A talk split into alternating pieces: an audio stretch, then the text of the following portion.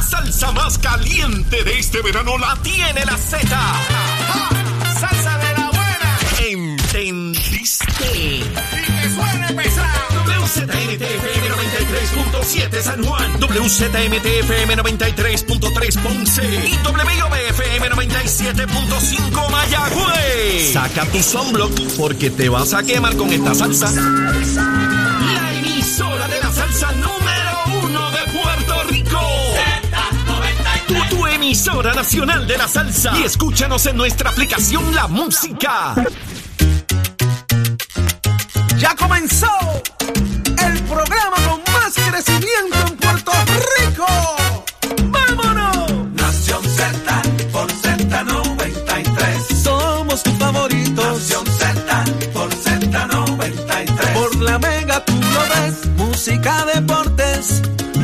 noticias y entrevistas. El programa de mayor crecimiento de la isla mía. Puerto Rico, la isla que más goza, la que más celebra, la que más canta, la que más baila, la que tiene todo el mundo sin dormir. Pero usted está pegadito aquí a Nación Z a través de Z93. 93.7 en San Juan, 93.3 en Ponce y 97.5 en Mayagüez. Entre inmediatamente a ese Facebook de búsquelo ahí, Nación Z, dele seguir, porque usted merece estar al tanto de lo que está pasando en Puerto Rico y hacia dónde nos llevan. Muy buenos días, Eddie. Buenos días, Saudi. Buenos días a todos los amigos que nos sintonizan. Hoy es viernes y la camisa de Eddie lo sabe. Exactamente. Un privilegio estar con ustedes una nueva mañana. Hoy viernes 29 de julio. Se fue julio, se está yendo de 2022. Prestos y dispuestos para llevarles a ustedes las informaciones. Conéctese a nuestro podcast para que pueda ver los segmentos de su gusto después, más tarde, o vernos en vivo a través de la aplicación La Música y también a través del Facebook Live. Hágase parte de nuestra conversación para analizar los sucesos más importantes que tenemos para ustedes en la plataforma y el análisis que a ustedes les gusta, Saudi Rivera. Así mismo es, Eddie. Hoy es viernes. Estamos, estamos a cierre de semana. eh, una ¿Verano semana sin ti o contigo? Contigo, sin ti, como fuera, pero el país está, pero mi amor, que yo no te puedo explicar. O sea, aquí, to- mira, hay dos o tres durmiendo por las esquinas, chocados, parecen caculos, chocando con las paredes. Yo Pues estoy vamos a hacerlo desde ahora. Levántate que el despertador te está velando y te agarra el tapón, Raúl. ¿Por qué esperar a las 7, Nicole? Es ahora.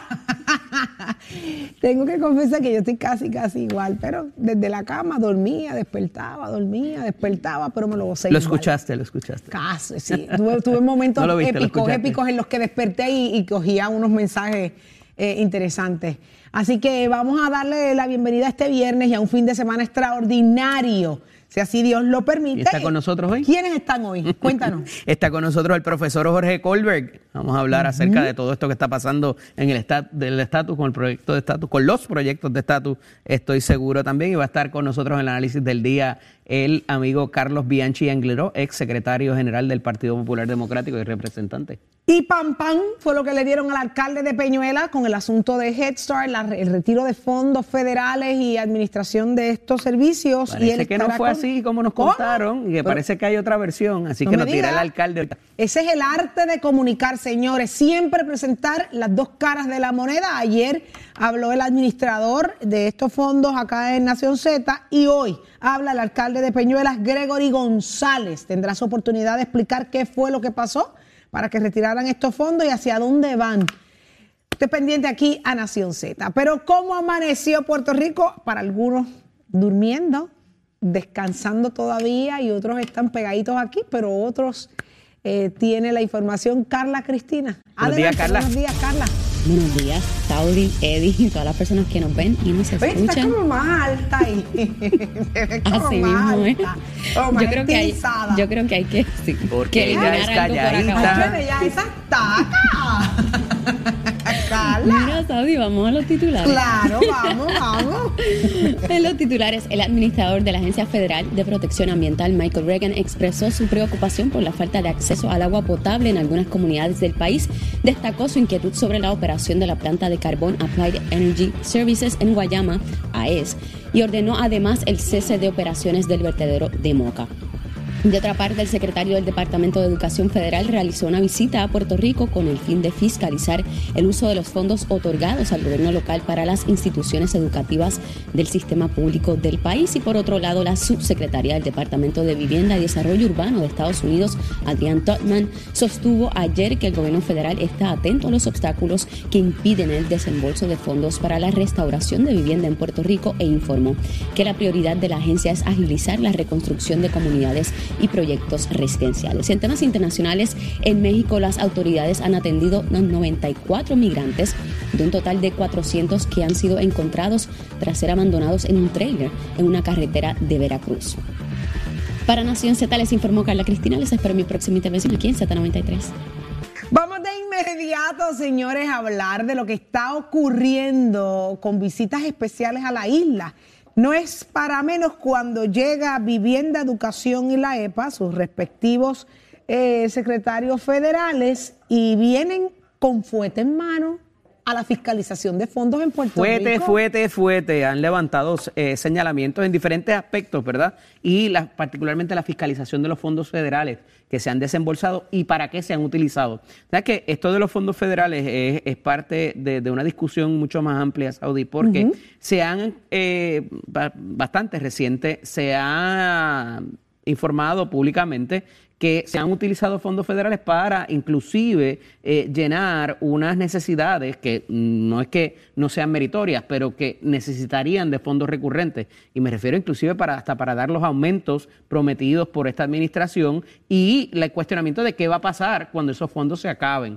Aquí hay otro asunto que te comentaba ahorita más temprano y es que el propio, la propia cúpula legislativa del Partido Demócrata ha traído eh, o, o se ha percatado de que la línea para esta elección y probablemente para el, pro- el próximo ciclo electoral en, el- en los Estados Unidos va a ser de políticas lean, lo que le llaman, de recortes, eh, pues por todo lo que hubo por pandemia, por todo lo que hubo por los ot- otros desastres y lo que ha provocado en términos de eh, ya una recesión eh, con la inflación marcada, con que no se mueve el Producto Interno Bruto y esta línea los ha movido entonces a los demócratas a decir, me tengo que apartar de las políticas de Biden, de lo que es el Build Back Better, de todas estas eh, ayudas sociales, y entonces ser un poco más conservadores y más estrictos en ese gasto público. Eso para parecerse a sus contrincantes republicanos y para poder enfrentarlos en esta batalla que pudiera muy bien hacer el cambio, como hemos dicho, en la, en la dirección de los cuerpos legislativos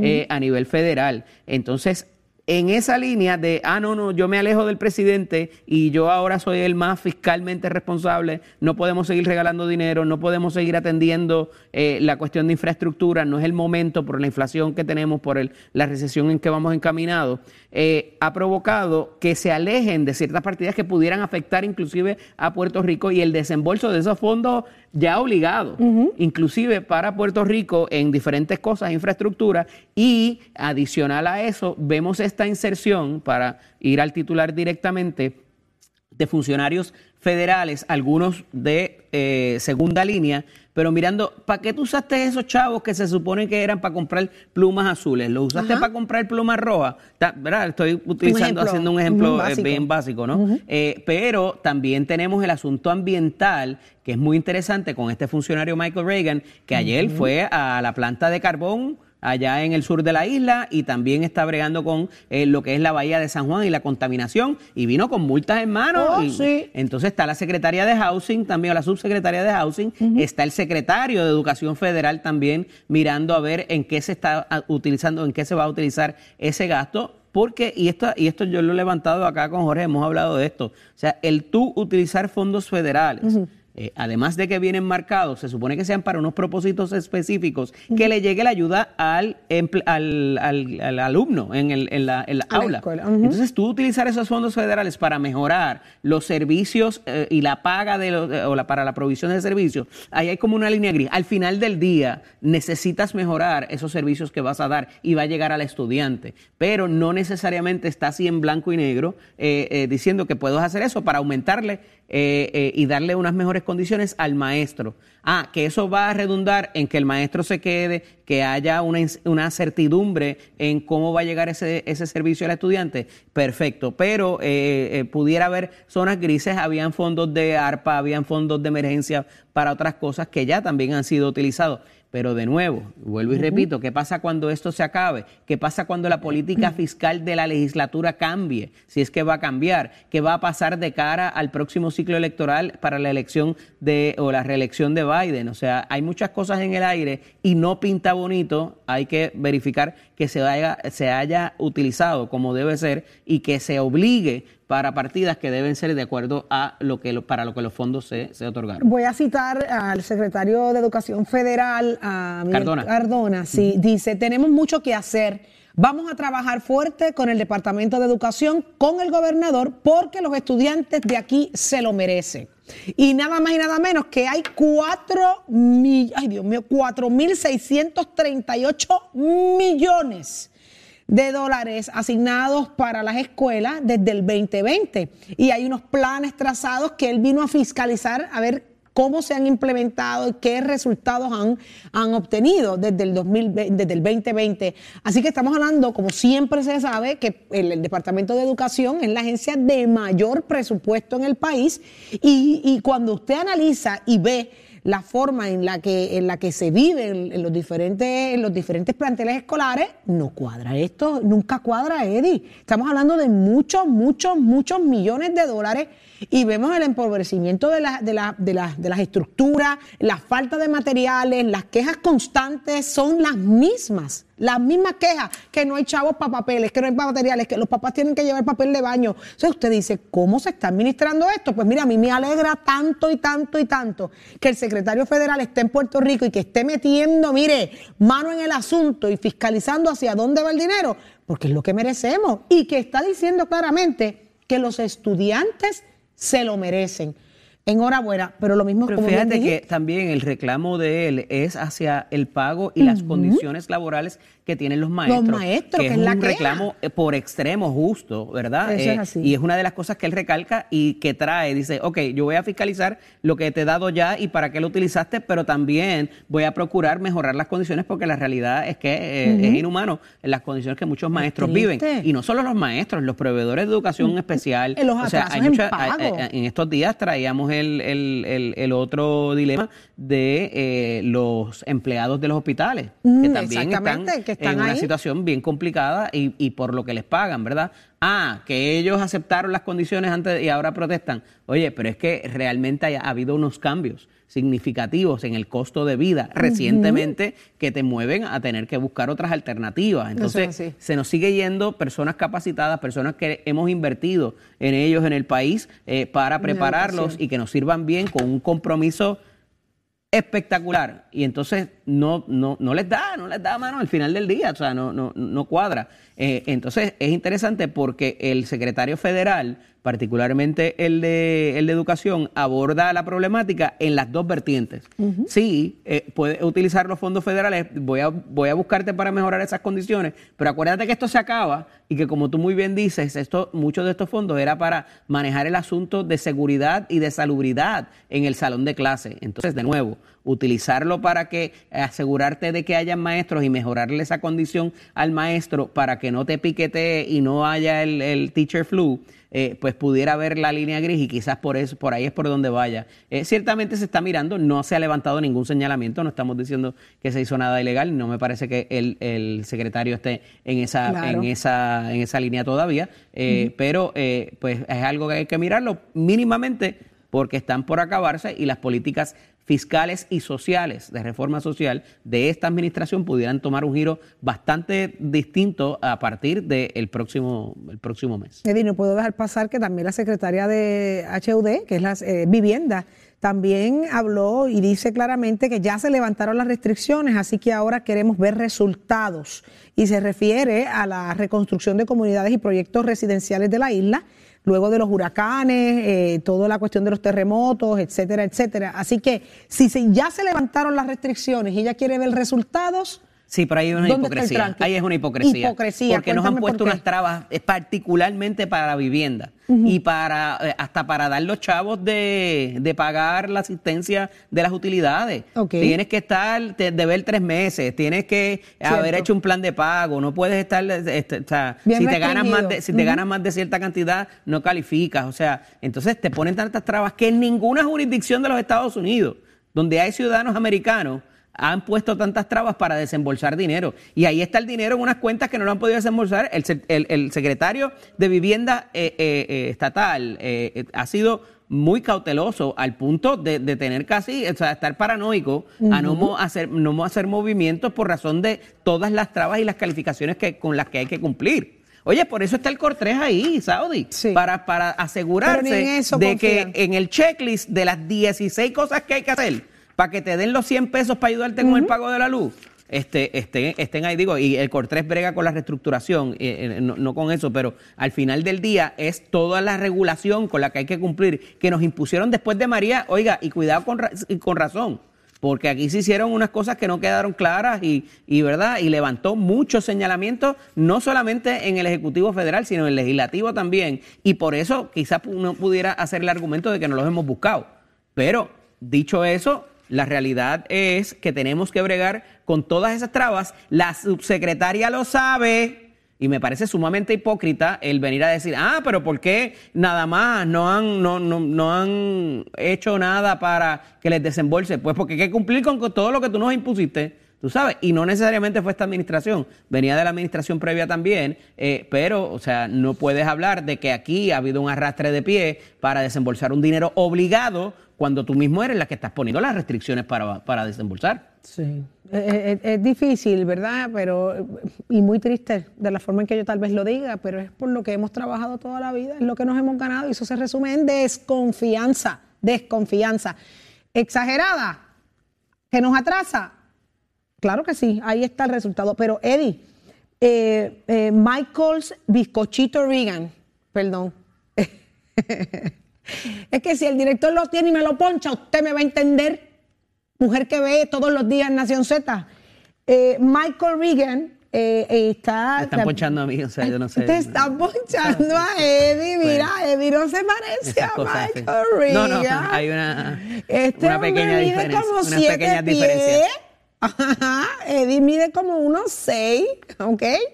Pero vamos a hablar de él también porque me llama mucho la atención que esté en Puerto Rico, aparte de su belleza física. Es que él está hablando de la operación de la planta de carbón, la Applied Energy Services, la de Guayama, que tanto se habla de esto. Él tiene su plan para Llegó esto. como la patrulla, Ay, la, patrulla esa de Juana Díaz. Cuando tú pasas el- por allí con la libreta de ticket, un saludo a los, a compañeros que hacen su trabajo. Y la fiscalización del agua potable en ciertos municipios. La- ¿qué, qué está pasando que no hay agua potable? Este hombre vino a Puerto Rico a, a preguntarse qué está pasando y a jorar. Y es las comunidades la aledañas a la planta de carbón que está próxima a cerrar, pero mientras tanto que hay una afección a las comunidades circundantes que mantienen unas manifestaciones eh, allí al- en la cercanía. Y ayer él fue y se fue con ellos allí y piqueteó también. Yo quería sabes. ir para allá, Entonces con la llevaron. libreta de ticket y manifestándose. tú sabes, oye. Y entonces en la bahía de San Juan hay otra situación. Todo tiene que ver con el aire limpio en ¿Cuánto tiempo van a estar en Puerto Rico, que tú sepas? Eh, no, Porque no tengo Si vinieron por una Si semana, digo, yo abogo porque le paguen dos o tres semanitas más. Pero los seguro estaba berreando en la placita ayer también. ¿Cómo? que yo estaba durmiendo. Con lo, con lo que quedaron de los marineros. Estaba algo, con los marineros. Queda algo, queda algo de los marineros. Ay, Jesucristo. Sí, va a quedar el año que viene, Pero yo me refiero. Míralo ahí. Él es Michael Reagan. S. Reagan Chocolate Cupcake. Bellísimo, guapísimo. Es un bizcocho y vino con la libreta en mano dando multas y tratando de enderezar esto. Por eso es que yo me refiero, Eddie, a eso es lo que me refiero, que le deben dar, si vino por una semana, eh, vamos a pagarle Porque lo próximo dos, va a ser tres lo de la erosión más. costera, que va a tener que hablar de eso, si él es de la EPA. Claro, ¿verdad? Y esa es la, fi- la- la pregunta que se están haciendo todos los residentes. 25, 25 propiedades en la zona de Ocean Park que han sido impactadas en ¿Y cuanto a desde esto y que la cuándo? está mirando ¿Y desde el, cuándo el le están haciendo de Recursos Naturales. una investigación para tener resultados de eso? Y no hay resultados. Desde 2018 hay una investigación sometida y no hay resultados aún. Así que está interesante. Ok, Michael Reagan. I need to talk to you, baby. I need to talk to you. I need to talk to you. And I need to talk with Te va a dar una Tato multa a ti también. Herna- multa por el inglés malo, malo, malo. But don't worry about it. I need to talk with Tato Hernandez. Dímelo, Tato. Welcome. Good morning, Tato. Hey, good morning everybody. Está tirando mucho para el lado de allá, la estoy velando. Eh, estate manso, ¿Quiere- estate manso. ¿Quiere, quiere ir para la EPA? ¡Epa! ¡Epa! Hay que consumir lo que el país produce primero. Ahí está, buenos días, Tato. ¿Te acostaste temprano o a las dos y media de la mañana? Mire, Titi, yo estoy acabando de llegar. Yo me fui con todos los vecinos para ver a Bad Bunny para la plaza. Y aquí los cajos están equivocados. Aquí hay dos que no son míos. La guagua mía está por otro lado. Cassandra está jeringando ahí. Pero lo más que me extraña es que alguien en la jaula de Cassandra me dejó una botella de licor. Lo voy a castigar. Castígalo. Porque si esa, si esa loca la abre, se la bebe. ¿Qué está Así pasando? que ya usted Cuenta, sabe. Tato, aparte de tu destrozo nocturno. Anoche, anoche tuve un destrozo total, fuimos para las carreras de los carritos de Williams, después nos fuimos para la Plaza de Vega Baja, llegamos, nos cambiamos un bañito y aquí estamos para los deportes, hablar del baloncesto superior nacional que estuvo bueno el jueguito, lo estuvimos viendo también. Cabe señalar que los Atléticos de San Germán, oiga, se ganaron a los capitanes de Arecibo, allá mismo en su cancha en el Petaca, son de 107 por 99, oígame, 26 puntitos de Nate Mason, también hay que 24 de Ronda Holly Jefferson. Arecibo ganó la primera mitad, pero cabe señalar que después la presión de San Germán, la presión a sus gares, trabajó muy bien y se llevaron el juego. Ahora esa serie está 2 a 1. En peligro los capitanes, tienen que jugar el sábado. Hoy juegan los vaqueros de Bayamón con Ponce en el rancho vaquero. Esa serie está 2 a 0.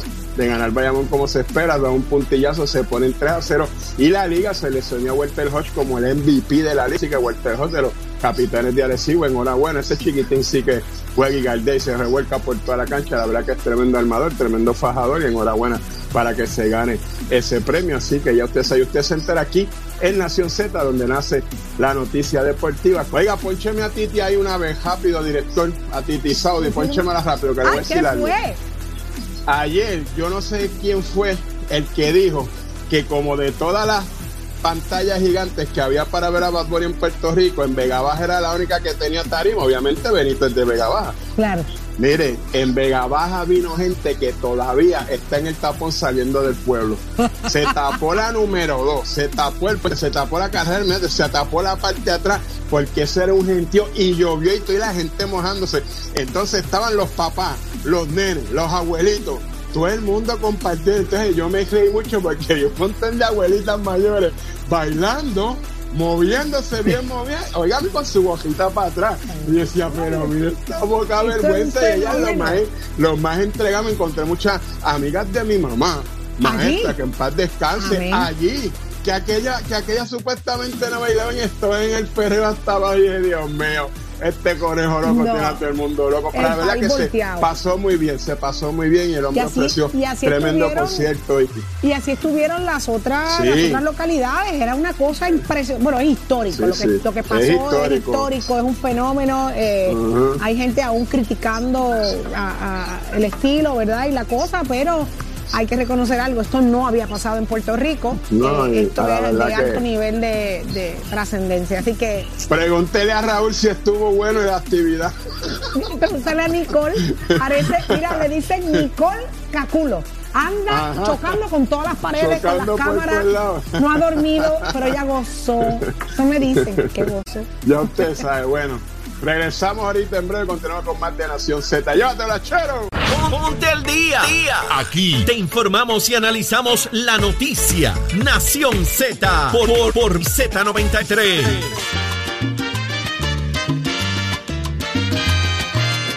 Óigame, no solamente Bad Bunny arrasó, otro de los nuestros sigue quedándose con el canto, esta vez en Uruguay. Así es, mi querido hermano y, y con Tertulio, el amigo Gilberto Santa Rosa, estuvo en Tenerife en el fin de semana Ajá. y luego pasó a Uruguay y, llenó dos, pla- dos- la plaza dos, en dos ocasiones allá y tenemos una imagen ahí para que lo puedan ver, llenito, espectacular, llenito. conéctese a La Música y Míralo también mira eso, ahí el caballero de la salsa, querido amigo Gilberto Santa Rosa, poniéndole en la china allá en Uruguay. eh, dos veces llenó esa, esa plaza. Así Tiene que una trayectoria impecable y una... allá la, que- allá la gente lo quiere mucho. Sí, allá en todos lados Todos que lados. se presenta, Panamá ni hablar, Puerto Rico ni hablar, o sea, lo que, lo que Chile. sembró y lo que ha construido con su carrera Gilbertito eh, es admirable, es admirable. O sea, que es algo que, que hablo con él eh, frecuentemente porque a veces eh, el- los videos de, los, de, la- de las puestas en escena allá, la música, el repertorio es distinto a lo que conocemos allá. Y la gente, o sea, a- se conoce música y se conoce canciones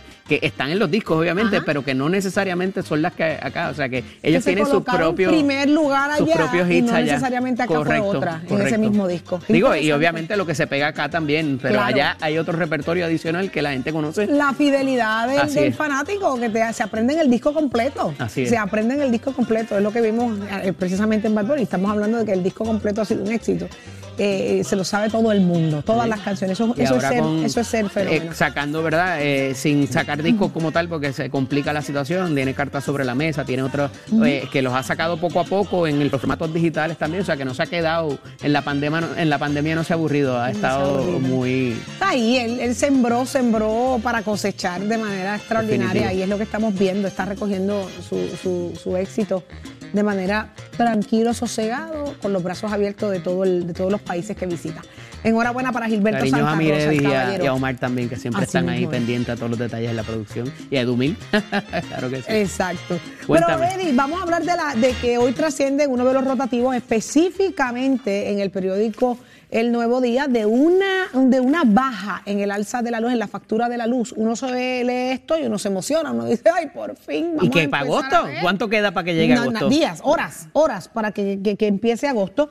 Y se está hablando, y lo voy a leer tal cual, dice la factura de luz bajará 8.2%. Pero ¿qué pasa cuando vamos al interior de la historia? ¿Qué es lo que dice realmente? O cuando lo llevamos al arroz y habichuelas, ¿cómo lo vamos a ver? Pues mira, no es otra cosa que lo que hemos venido escuchando también que pudiera causar una baja eh, y que yo no sé, yo no he echado gasolina en estos Ah, yo días, eché ayer, eh, sí. pero se supone que haya bajado unos centavos, pero esto obedece a las condiciones del mercado del crudo y a la baja del barril de petróleo. No es que eh, se consiguieron unos fondos para la mitigación y demás, porque eso no ha entrado en efecto. Eh, tampoco aquí tiene que ver el asunto, y esto es bien importante destacarlo, el asunto de la moratoria en la crudita no impacta al, al combustible que se utiliza para la generación eléctrica, porque eh, eh, requiere, eh, eh, tiene, tiene otros componentes y otros eh, refinados que se dan para el, el- el combustible en bomba, que no necesariamente es lo que pasa para eh, el, el producto que se utiliza para la generación de energía.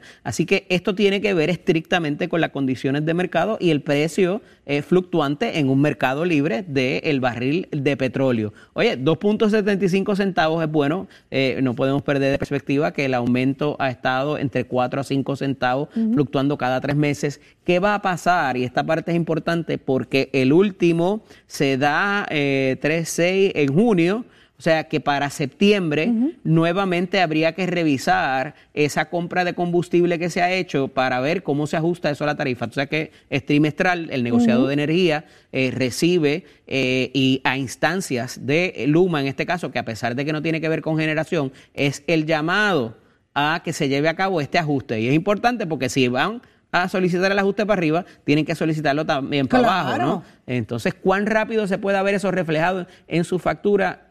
Pudiera ser, ahí dice agosto, septiembre, pero si la próxima revisión es en septiembre, toda vez de que ya la de junio entró en vigor, esto no lo vamos a estar viendo para octubre o, o quizás ya finalizado el año, eh, que eh, va a bajar, eh, porque la, la- la- la demanda también pues baja un poco y ahí pues ve- vemos, vemos una baja eh, eh, tradicional, ¿no? Eh, eh, a, la- a las A la fuerzas del mercado. Eh, correcto. ¿Qué vaya a pasar con las políticas también nuevamente de lo que hablábamos ahorita de Biden en términos de también del consumo energético y cómo esto eh, hay fondos federales que ahora están mitigando en muchas jurisdicciones que no necesariamente hay. ¿Qué va a pasar con las reservas de petróleo de los Estados Unidos? Si van a hacer lo del fracking, si van a continuar eh, abriendo la llave de sus reservas para un poco mitigar lo que está pasando por el conflicto bélico. Todos son variantes que, sin lugar a duda, nos afectan, Saudi. Eh, Eddie, ¿qué es el fracking? El fracking es eh, un tipo de, de procedimiento que ha sido altamente criticado por el impacto ambiental que tienen, porque es, es, es eh, excavar, ¿verdad? En unos sitios que pudieran ser unas reservas protegidas, inclusive, para buscar a ver si existe combustible en esa, pero es algo que es eh, eh, especulativo. Suerte y cierta- verdad. Suerte, ¿verdad? Vamos a ver en qué, en qué- y- pero el impacto que eso cree en lo que es eh, el, el derretimiento de los polos y todo lo demás, eh, porque son áreas que no, no son habitadas, ¿no? Sí, sí. Pero es, es un, un proceso que ha sido muy criticado por el impacto ambiental particularmente Sin que duda. tiene, pero entonces o lo pagamos caro y nos exponemos a que no haya, o incidimos sobre una reserva en Wyoming o en las Dakotas o en. Alaska, que nadie vive allí, solamente los osos, entonces, eh, ¿qué es mejor? ¿Pagar menos combustible, menos por la, la factura de la luz o eh, utilizar esta... Si el planeta no aguanta más. Claro. Esas reservas son eso mismo, son reservas, son protección, son, son cosas que eventualmente necesitaremos y si seguimos destruyendo, ahí es que usted dice, wow, eh, estamos pagando pa- pa- para no destruir lo que hemos destruido por años. O sea, porque esto, esto, esta situación del calentamiento global y las otras cosas a nivel, ¿verdad? Eh, las hemos provocado nosotros, el ser humano. Así que vamos a ver qué pasa. Interesante, qué bueno que te pregunté. No tenía conocimiento sobre eso, me encanta. Eh, pero eh, por otro lado, Eddie, vamos a hablar de la- del, del asunto de- de- del mono este, de nuevo mono este ahora. Ahora se acabaron las vacunas. Nueva York tiene unos números bien altos, una incidencia bien alta de afectados y en Nueva York ya se acabaron las vacunas. O sea que esto hay que empezar a mirarlo desde otra perspectiva, tal vez con más seriedad que lo que la gente hemos preferido verlo, porque no es restándole credibilidad ni, ni seriedad, pero es cansancio, agotamiento. Nos mencionan vacunas y uno dice, ¿cómo va a ser? ¿Más vacunas? ¿Qué es lo que está pasando? Nos dice la- una de las principales oficiales del Departamento de Salud, la doctora Iris Cardona, que ha estado con nosotros aquí en innumerables ocasiones, que se han administrado 27 vacunas aquí en Puerto Rico.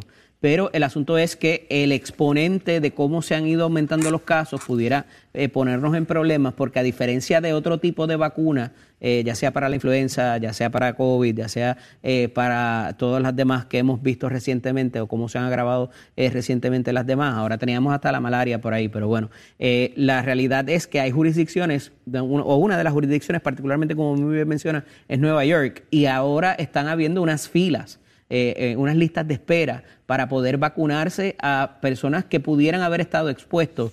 Entonces, eh, todavía preventivamente, y hablábamos recientemente con el doctor Carlos Mellado, el, el secretario de Salud, que se está vacunando estrictamente a la persona que haya tenido no solamente riesgo, sino exposición. O sea que la prevención, como hemos visto en el, en el, en el caso del COVID, no hay una campaña de vacuna como tal y esto en gran medida obedece a que no hay la, la vacuna suficiente para esto. Entonces, eh, literalmente están vacunándote cuando te enfermas o cuando pudieras estar dando síntomas, eh, eh, exhibiendo síntomas. Antes de eso, pues eh, eh, eh, limitan la vacuna a solamente esa persona o cuando ya tú sabes que te expusiste con una persona que dio positivo. Este, ¿Dónde nos coloque eso como jurisdicción de acuerdo a lo que está pasando en Estados Unidos? Es preocupante y tenemos que seguirlo muy de cerca y las indicaciones que nos hace llegar tanto el CDC como el Departamento de Salud. Ya los alcaldes levantaron bandera, Sin duda. quieren estar conectados al tanto de todo lo que esté relacionado a esto para, para estar a la vanguardia de lo que hay que hacer y, y proveer servicios.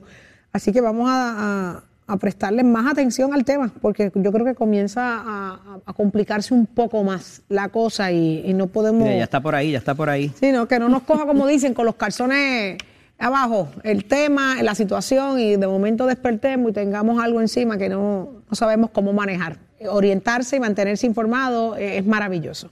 Así que, Eddie, hablando de eso, vamos al análisis del día. Ya Así está es. listo eh, Carlos Bianchi y le damos la más cordial bienvenida. Adelante. Señor Bianchi y Angleros, bienvenido a Nación Z nuevamente. Un abrazo.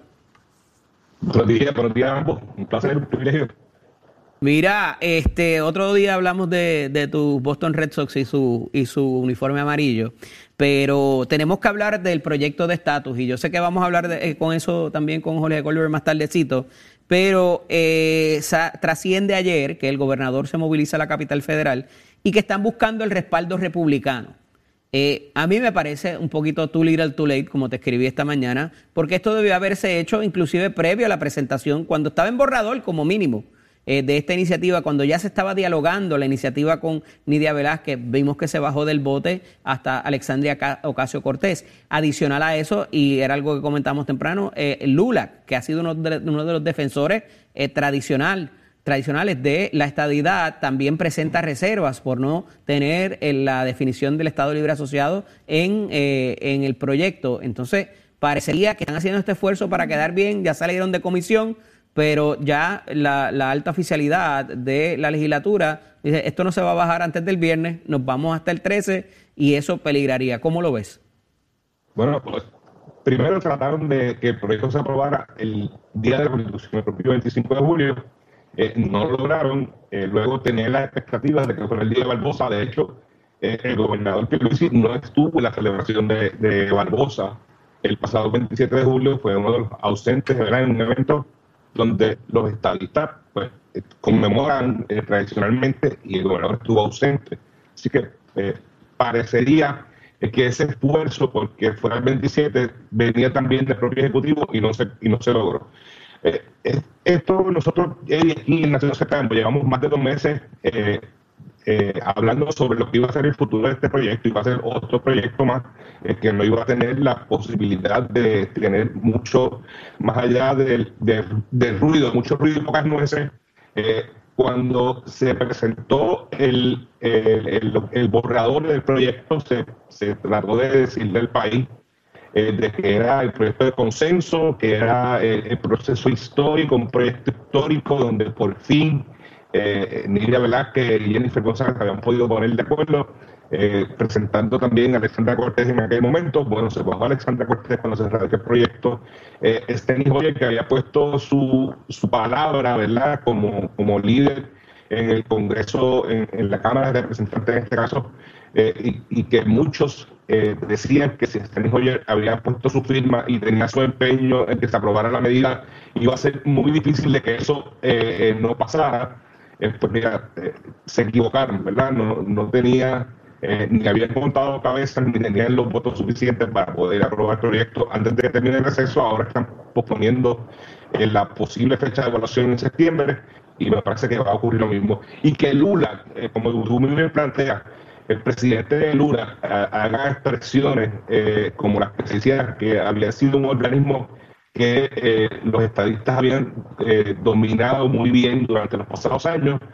Eh, bueno, pues también tiene que dejar, le, deja decir al país que José Luis Dalmau, como presidente del Partido Popular Democrático, ha hecho un trabajo por debajo del radar efectivo. Yo, yo sé de las conversaciones que ha tenido José Luis Dalmau con Lula eh, de hecho, en una de las juntas pasadas, de la pasada junta de gobierno, los directivos de Lula estuvieron presentes. Así que ese trabajo por debajo de nada, que muy pocos creían que no que no había la voluntad política por parte del presidente del Partido Popular, el presidente del Senado, José Luis del Mar, pues ha, tenido efecto en la radicación de un proyecto sin, en, el Senado, en el Senado Federal. Pero Carlos, también fue la gestión, sí. ¿Cuánto de esta gestión también le mete una presión o ahora al liderato del Partido Popular Democrático donde está, y particularmente su presidente, el presidente del Senado, José Luis Dalmau, en buscar una definición para cuál es ese ELA y contenerla ya sea en el proyecto del Senado o cuando se baja de votación el proyecto de la Cámara. O sea, porque parecería que se queda con el nombre como está y pudiera decirse status quo, pero no necesariamente cuál es el ELA. Y eso te crea la indefinición también con los libres asociacionistas dentro del Partido Popular Democrático. No, no, esa gestión de descarrilar, por un lado, no le pone más presión y provoca una diferencia ya marcada entre los grupos dentro del PPD.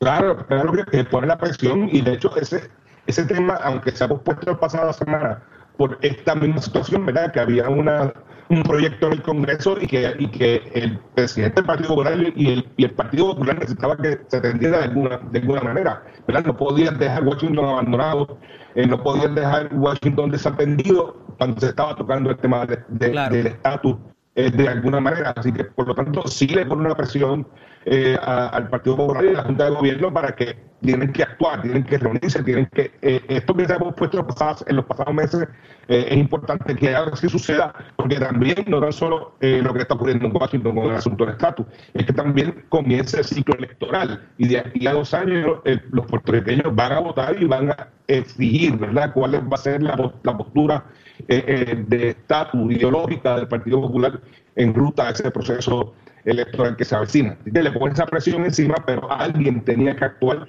y, había eh, la percepción de que el Partido Popular estaba ausente de la discusión de los temas en Washington, pues, pues demostró José Luis todo lo contrario, de que sí estaba activo, de que estaba haciendo un trabajo que no necesariamente se hace público, pero que logró el objetivo que quería el Partido Popular en este momento.